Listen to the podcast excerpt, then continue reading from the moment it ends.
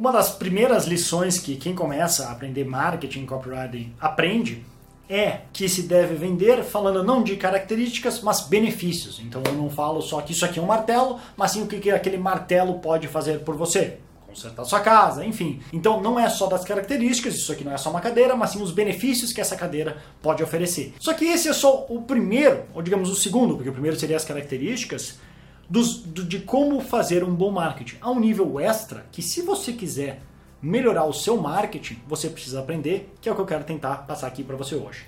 Para mostrar melhor e garantir que você entenda essa lição e não seja só simplesmente algo falado, eu preciso contar uma história que aconteceu, que é bem interessante, do cara que vendeu a ponte do Brooklyn. Sabe a ponte do Brooklyn? Brooklyn Bridge, em Nova York, aquela que atravessa da ilha principal ali para Brooklyn.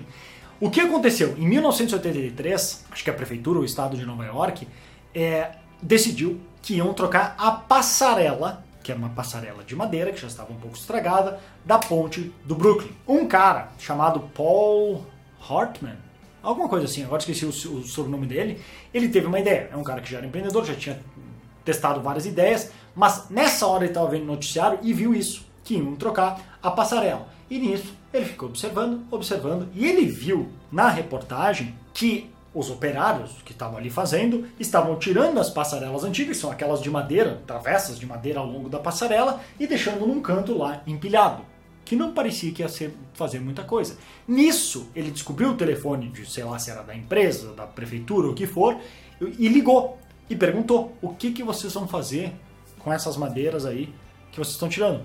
Nada, vai ser jogado fora.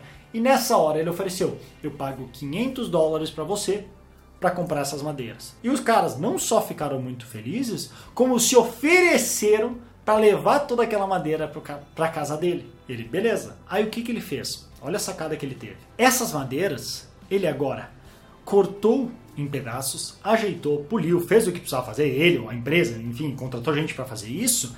E agora ele vende, não sei se ele ainda vende até hoje, porque isso foi em 83, ele vendia como pedaços da ponte original do Brooklyn.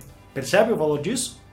Você ter uma, um pedaço que você pode levar de, uma das, de um dos ícones do mundo, um dos, uma das landmarks, um dos lugares de atração de turistas mais famosos do mundo, você poder dizer que você tem um pedaço da ponte original.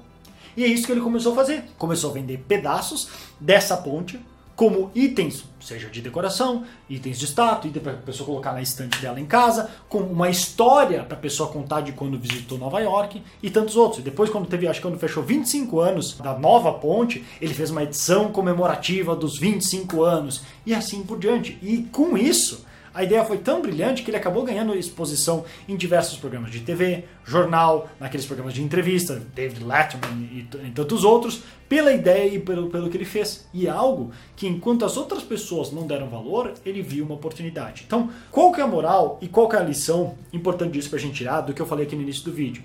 Se a gente fosse pegar pelo que ele vende, simplesmente pela questão dos valores de benefícios, vamos, vamos pegar os três níveis, digamos assim. Ah, isso aqui é um pedaço de madeira por quanto você pagaria um pedaço de madeira? Não muito, eu nem quero um pedaço de madeira. O que, que eu vou fazer com um pedaço de madeira? Então, se eu só descrever a característica, não me ajuda. Ah, mas vamos para os benefícios.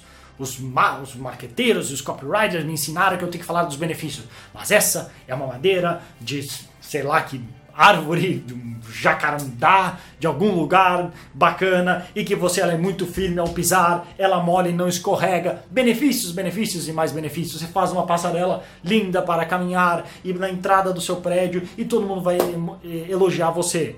Benefícios. Ainda assim, tá, posso pagar alguma coisa a mais. Mas olha o que ele fez, um pedaço muito menor, que eu te garanto que ele vende por um, por um preço muito maior por quê? Ele não está falando de benefícios, ele está falando de algo muito maior que isso. Talvez seja um benefício, mas então benefícios emocionais, de como aquilo faz a gente sentir. Então grave bem essa lição, que é uma que inclusive eu já falei num dos meus workshops. Se você não participou, é só no link que deve estar aqui abaixo no meu perfil ou visitar brunopizinho.com, que todo o dinheiro não está nas coisas, não está no objeto, no serviço que você faz, mas sim naquilo ao redor, no significado do que aquilo representa. Então aquilo não é mais só uma madeira.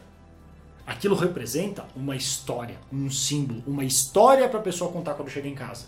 E quanto vale isso? Quanto você quiser. É diferente de um objeto físico que a gente mais ou menos sabe calcular. Um, um tênis vai ter um valor de X a Y. O mais barato é tanto, o mais caro é tanto.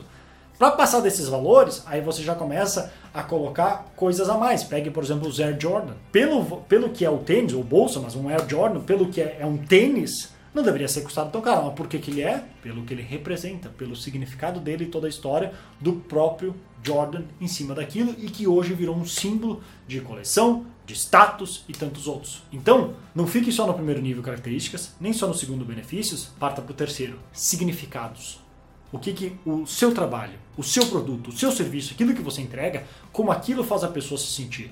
O que, que aquilo significa para ela na vida dela. De ao resolver aquele problema, ao comparar tal objeto, como ela vai se sentir na vida. Isso tem muito mais valor e é isso que vai tornar o seu marketing melhor. Se você curtiu essa dica, quiser aprofundar ainda mais seu conhecimento para ter mais ideias de marketing, nesse sentido para te ajudar, então visita esse workshop online gratuito que eu comentei, que deve estar no link aqui abaixo ou no link no meu perfil, ou visitando brunopsinini.com. Se você curtiu essa dica, você pode deixar o joinha, compartilhar com seus amigos se não se importar não for um incômodo para você, e depois segue aqui acompanhando que eu estou sempre postando aí mais vídeos e dicas para te ajudar você com o seu marketing. Beleza? Vou ficando por aqui, grande abraço e até mais.